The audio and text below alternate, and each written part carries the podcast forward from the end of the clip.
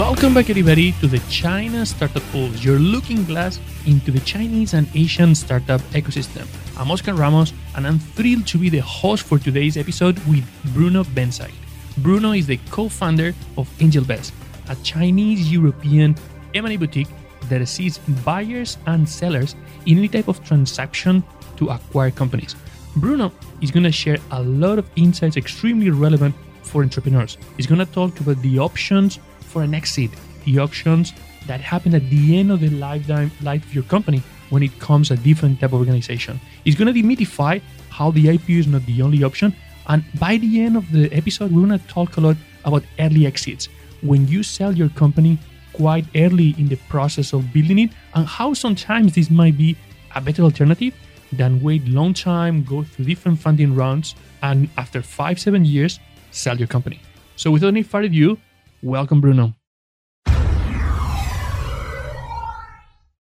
Welcome everybody to another episode of the China Startup Pulse. Today, our guest is Bruno Bensaid. Correct. And uh, Bruno has been a mentor in China Accelerator since the very beginning. He has actually been involved in China Accelerator even before any of the actual team of China Accelerator was involved in the program.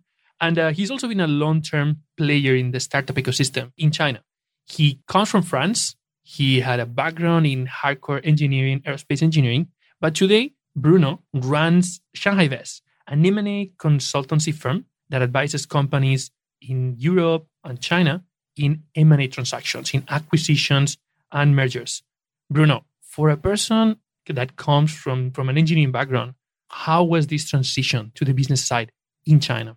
So, first of all, let me tell you, I'm very happy to be here today and share with you my experience. I was a businessman disguised as an engineer. So, engineering is because I could solve math equations and I love physics.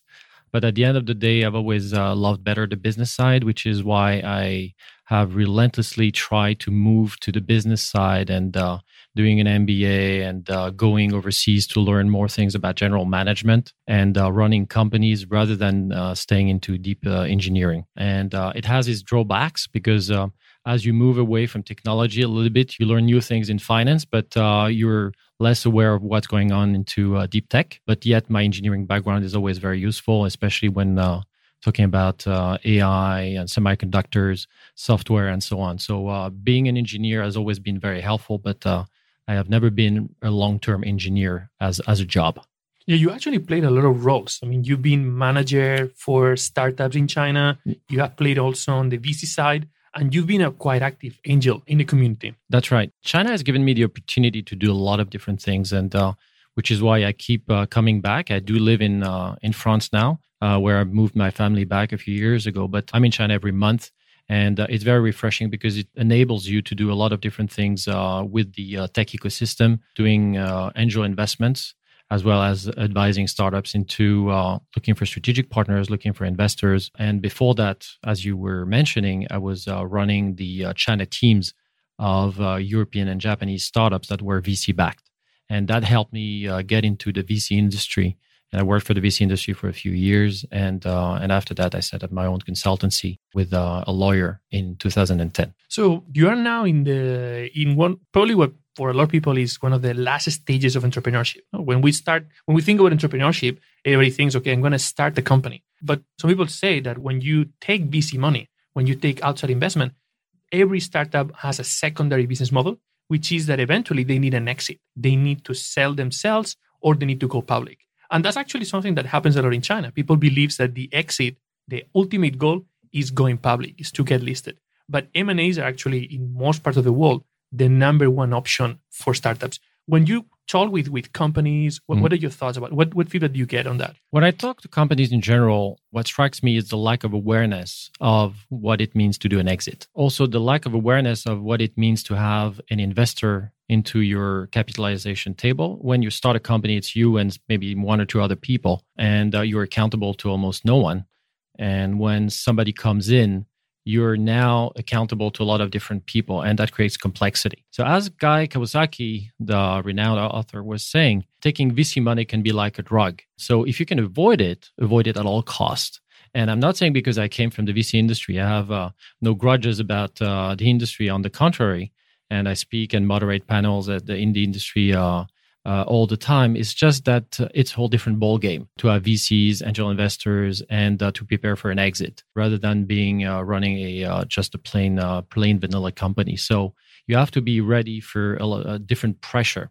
As for exit, so yeah, the obsession, especially in China, is about the IPO because the price to earning ratios are very high and the stock market is is still very very hot so IPO route has always been something that people have been favoring either locally or overseas in Hong Kong and uh, in the US. But uh, as you were mentioning very rightly, trade sale, when you sell your company to somebody else, is the most likely outcome because not every startup is IPO material. Uh, actually, less than 0, 0.1% is. And uh, you have to be ready, even if you don't have outside money, at the end of the day, when you start a company, to actually exit the company at some point because uh, otherwise you might just uh, keep doing the same thing over and over. So having some kind of pressure is a good thing. And um, looking at uh, trade sale uh, from early on is also a good thing. It doesn't mean that you have to sell the company very quickly. It's just that you have to get ready to the idea that uh, you might want to uh, exit the company sell it uh, do some strategic. Uh, actually, you, you might want to acquire some company before you sell the company. And uh, but looking at trade sale and M and A's is is a good thing to do as an entrepreneur, regardless of your size. It's very very important. If you have a small team and uh, your company is not very big, that doesn't mean that you cannot sell the company. On the contrary, uh, I have actually clients, I can't mention names at the moment, but that are asking me, well, there is this company that just raised uh, 20 million, million round and we think there is a good fit and uh, why not selling us to the company instead of selling to uh, the usual suspects from our industry? And I, I, tell them yeah it's it's a good idea because it's going to bring you um, it's going to bring the team to a different uh, kind of perspective than you would get uh, if you sold the company to a big to a large player because the terms are different the fun is different and uh, it's it also brings freshness to what you're doing because being an entrepreneur is in my opinion is the most difficult thing that can that can be done. It's more difficult than being a vc private equity firm. It's more difficult than being a banker or a lawyer. If you're an entrepreneur you start from scratch. I have a lot of admiration and respect for the entrepreneurs regardless of them failing or, or succeeding because it is extremely difficult you sacrifice a lot of things. But you should also leverage on what is in your power. And if you have a good team, even though you've not performed as well as you think you might, it's worth looking at, you know, what is the next step? Is my next step raising a VC round? Is my next step selling the company? And all are okay. All are okay. If you want to be billion dollar rich, of course, options are less. But if you're open to um, making less than that and just uh, continue feeding your family and uh, having fun and learning new things, I think all options should be on the table from very early on. And I think the most mature entrepreneurs, the, the entrepreneurs that succeed the most, are not the smartest, but the people that are the most open the most curious that ask the most questions about this how do you do things how do you incorporate new companies into uh, your ecosystem when they talk to a buyer. And also uh, companies that might think about doing a merger with another company because it makes sense. So don't look at competition like the old fashioned way that we want to kill them. Look at competition in an open manner and say, well, okay, they have a team of 15, we're a team of 10, we're slightly complementary, we're overlapping on it in different areas. Why don't we start talking to each other and be stronger? And yes, some people might might lose in that discussion, but some people might gain. And at the end of the day, it's a good discussion to have because what is worse, the worst thing for a company is to stand still. I mean, it's it's a truism. It's obvious, but when you stand still and you just look at your horizon, like you were looking at a year or two years ago, your company is dying at uh, of a slow death you need to look at what are my options in terms of merger, in terms of buying companies, in, in terms of being acquired, in terms of talking to uh, this guy and that guy and, and raising VC money. VC is just one of them. And I want to demystify the whole thing about VC. Very few people are going to raise VC money as well.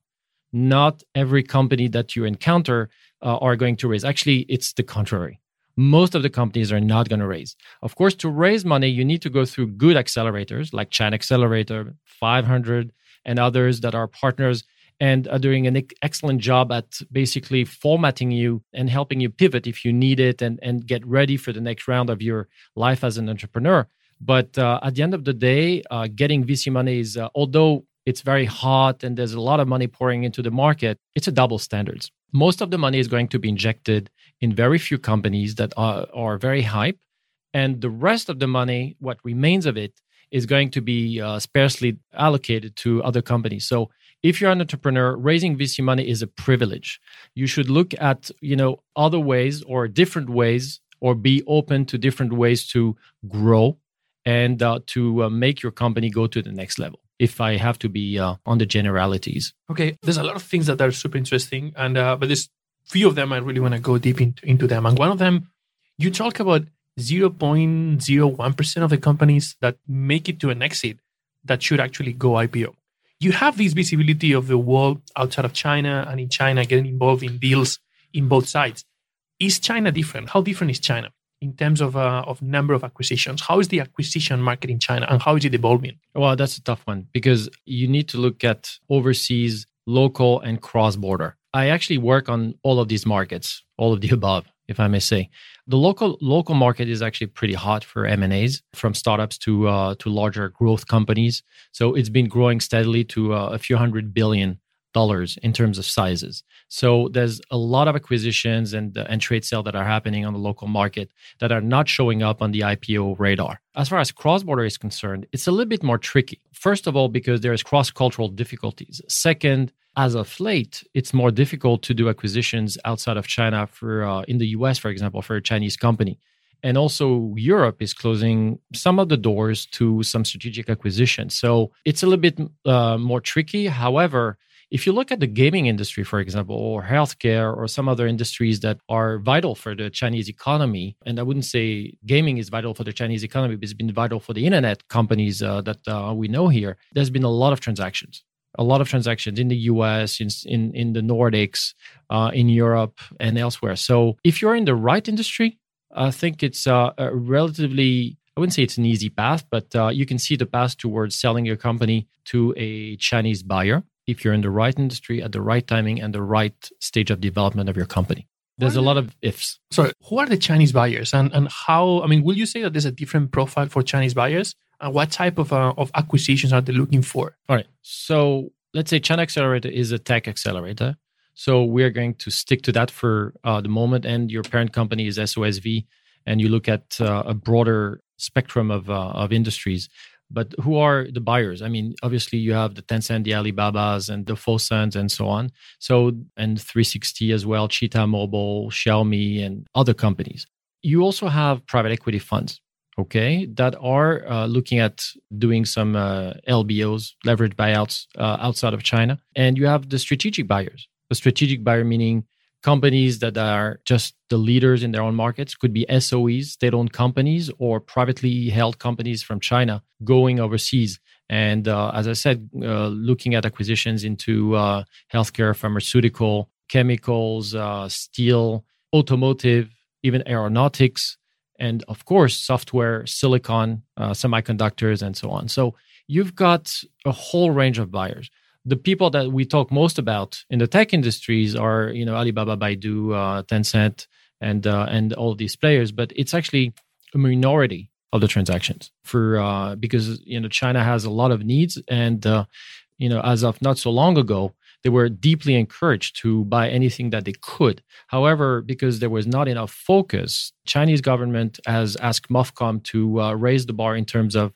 the requirements. MOFCOM, the Ministry of Commerce, raise the bar as of you know in terms of uh, the size and and scrutiny for uh, what can be purchased overseas is it a strategic asset there used to be a lot of assets purchased into the hospitality industry real estate and so on this is not strategic enough and there was a lot of uh, money laundering and uh, and money going outside of china and going in the wrong pockets. So the Chinese government has stopped a lot of these investments. But still, for everything that is strategic enough, and I would say um, banking. Uh, as I was mentioning, silicon, semiconductors. You've heard about the, uh, the spat between the U.S. government and ZTE about the Iran business. So they banned and they banned ZTE from the U.S. market, and they uh, they find them a hefty fee, and they ask ZTE to uh, change the way they they operate, change their management, and they stop the sourcing of ZTE into the U.S. for their semiconductors.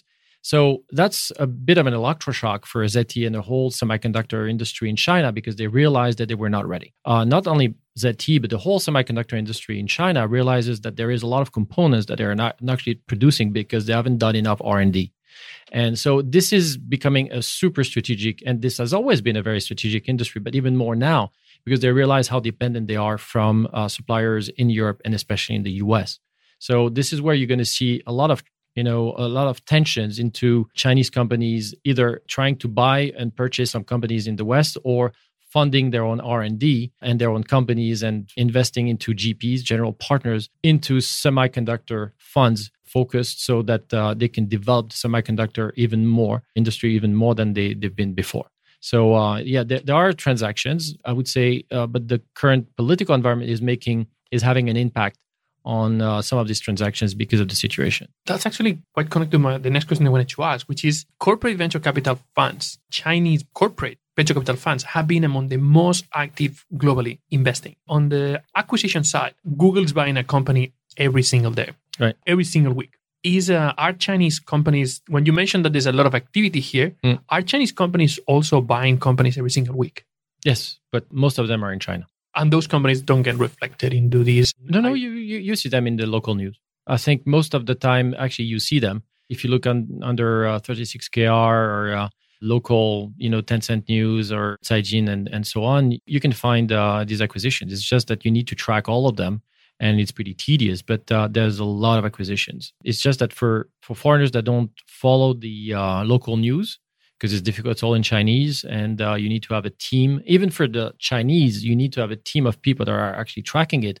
But they are as active in. I mean, the local corporate funds are as active as Google is in in the U.S. It's just that uh, I think uh, some of these transactions are more uh, low profile, and what happens as well is uh, you see a lot more of corporate funds in not only buying but investing uh, as a minority stake. So they play they not only do acquisition they do uh, minority and uh, they uh, and then they flip it what, what we call flipping it that means uh, they list it on they do the ipo as scheduled uh, either in in uh, in Shanghai, Shenzhen, Hong Kong, or elsewhere. So I would say I find that local corporate VCs are more active than what Google and other companies are because they have a larger range of investment possibilities.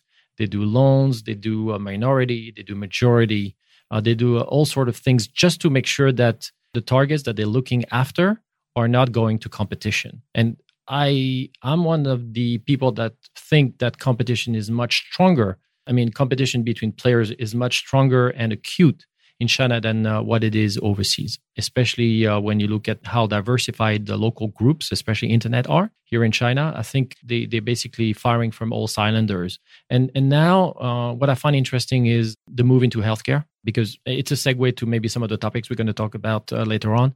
But most of the players that I've seen uh, in the internet industry are moving into healthcare, either hardware, software, platforms, and so on, and into uh, even into drug discovery which is very surprising for internet companies. But as the healthcare industry is more and more related to uh, artificial intelligence, and that, there is the hope, although slightly uh, overhyped, that uh, AI is going to help uh, is going to help uh, better drug discovery and treatment. But uh, the whole, you know, I think there is this trend that internet companies are moving into healthcare, into food tech as well may have seen this. And uh, from last year into automotive and uh, autonomous vehicles whatever vehicle there is flying or or going into the road. So uh, ai is a big driver of whatever is being done at the moment. And uh, healthcare i'm very happy that is also moving into healthcare because uh, this is useful. Yeah.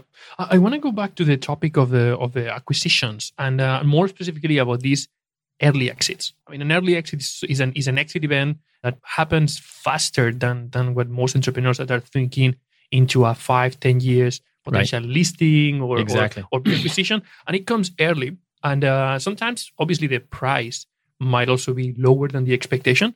But um, in some cases, that early exit doesn't mean that the funders get less return for their work because uh, some of these mega rounds they have terms mm. that are i mean even if the funding that the company receives is really good the terms that come associated with these rounds can be very, very negative for entrepreneurs.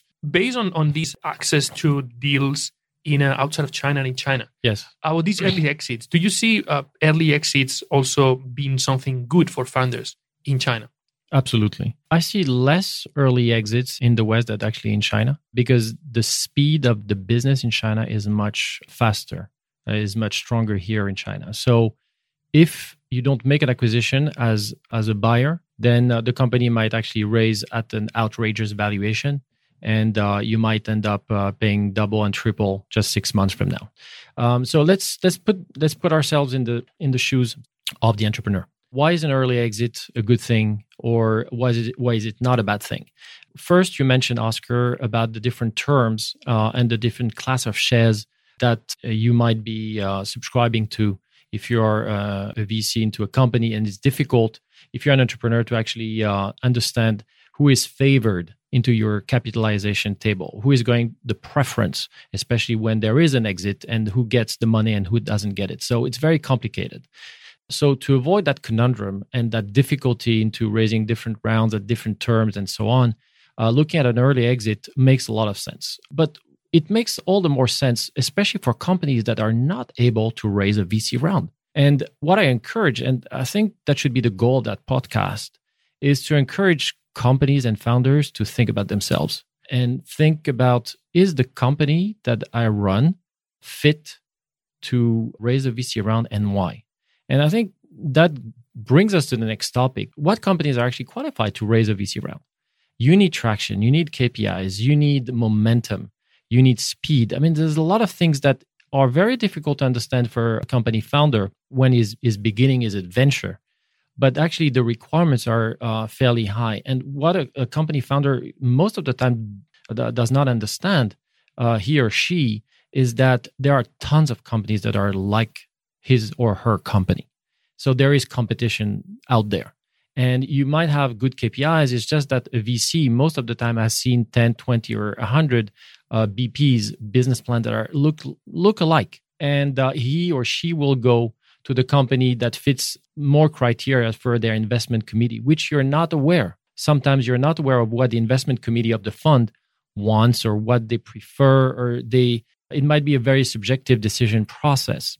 So, a lot of company founders should uh, reflect on themselves and think maybe it would be a better uh, thought out process to look at an exit through a trade sale. And Benjamin Joffe, one of your partners, at SOSV was uh, mentioning it into uh, one of his latest trainings is you need to think about your trade sale early and start connecting with the future buyers with the teams that are going to acquire you or the teams that you want to be acquiring so that you you create value for your company then you can sell yourself better tomorrow regardless i think that process should be started very early and uh, and you should reflect as an entrepreneur on whether or not you really are material for VC money. Besides, even if you are material for VC money, you might not, in your personality, be fit to bring outside people in your company and the level of scrutiny that is required.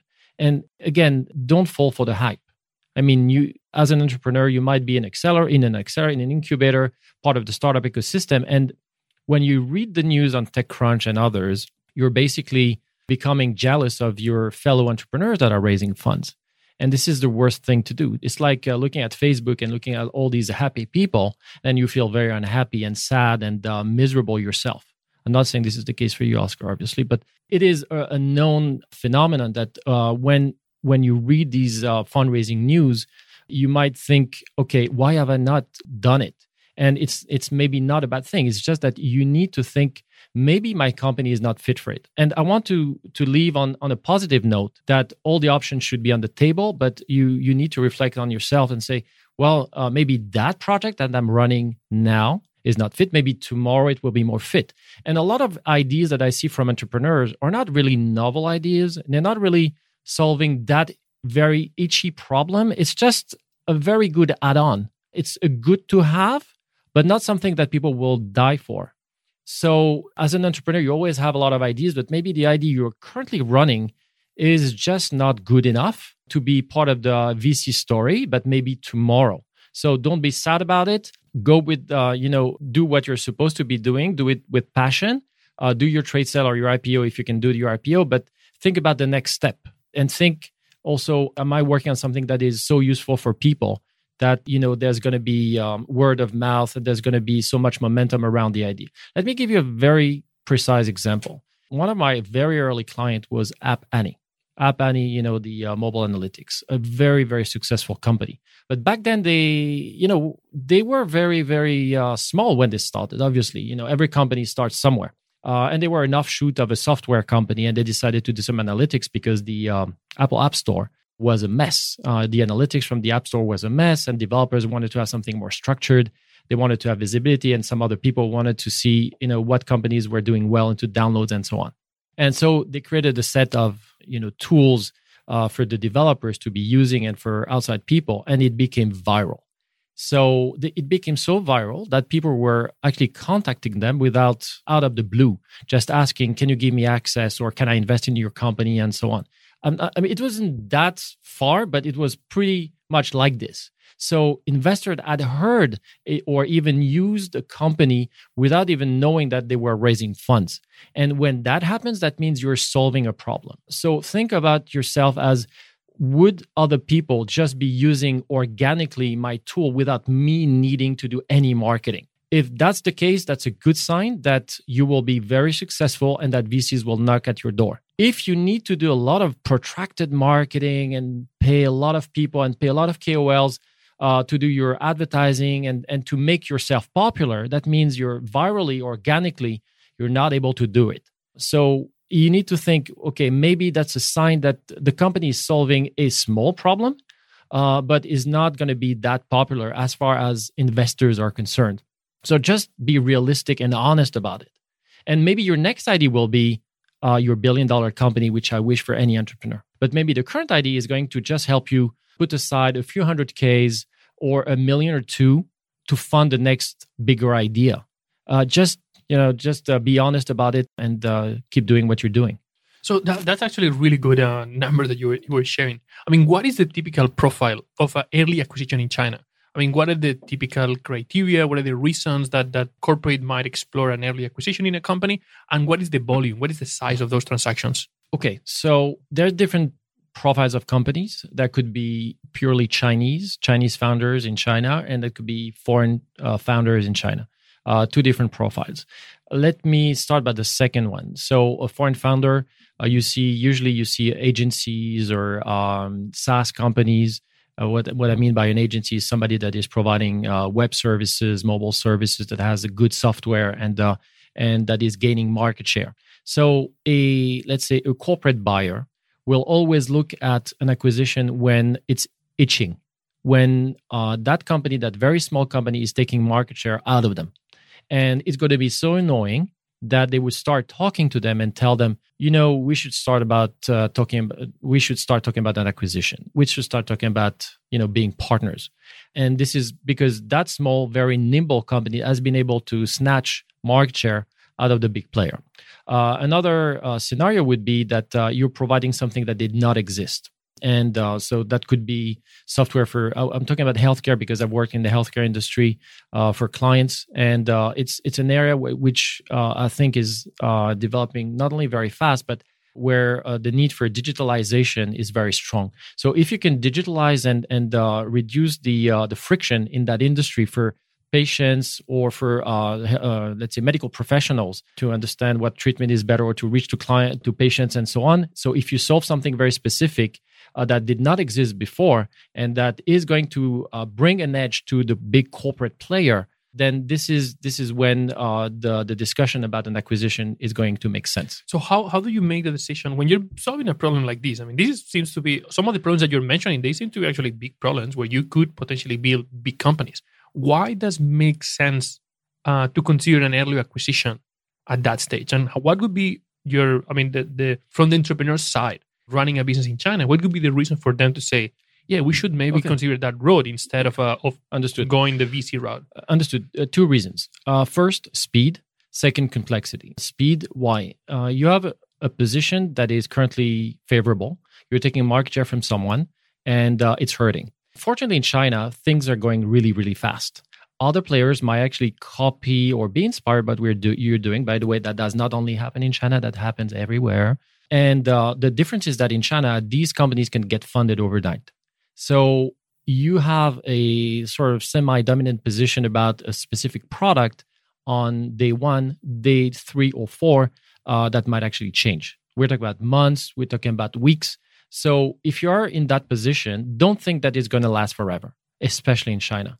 So when a corporate player is approaching you and uh, telling you, we might look at uh, your company and acquire it, uh, take it very seriously because uh, you might not be material for VC funding. And so somebody else might be, and they might overpower you. Or just Alibaba or Tencent might think, okay, I'm going to pour money into that industry and going to basically uh, overpower you uh, just overnight. So, and that happens for local companies all the time. So, speed is something that you should consider. If you're in a position where you have a, a bit of a bargaining advantage, take it and don't waste time. Complexity. Also when you know we, we were talking about when it comes to uh, to, to uh, for an entrepreneur to sell the company. So if you sell your company to a corporate player they will obviously require you for um, they will ask from uh, from you a lot of different kpis a lot of different milestones to be reached. So if you're able to reach these milestones comfortably then i think uh, you're you're basically in a good position to be acquired and to still be interested into doing what you're doing if it's too complex, because you're asking me when do you make the decision, yes or no. If it's too complex, because a lot of corporate players are have a protracted process. The process is complicated, and they put a lot of hurdles into you so that you don't succeed that well so that the, the acquisition price is not as good as you might think it is. So if they say, I'm going to acquire for 10 million, first I give you 1 million, and then the other nine, are going to be milestones for the next five years. And I'm going to put, let's say, a corporate overhead into your P&L, a profit and loss statement, so that you never achieve actually your profitability goals. Uh, so when you think you can achieve these goals, maybe go for it and don't expect. I mean, something very important that I've learned along the years. If somebody from a big company is telling you that you're going to get 10, I'll probably expect you're going to have five and be happy with it, run with it because reaching the 10 is extremely difficult and challenging. And they will make everything in their power so that by the time you're able to reach 10, you would have left the company for a long time. You would have been so disgusted by the corporate processes within the corporate buyer because you've you've done that for one, two, or three years that uh, you said, well, you know, I'm throwing the towel. I'm leaving, and uh, so long for my options to uh, to get the remaining uh, shares of the company sold. So uh, just look at the process real- realistically. Don't look at the top line number. Look at what you can get in your pocket immediately, what you can get in your pocket in six months, a year, a year and a half.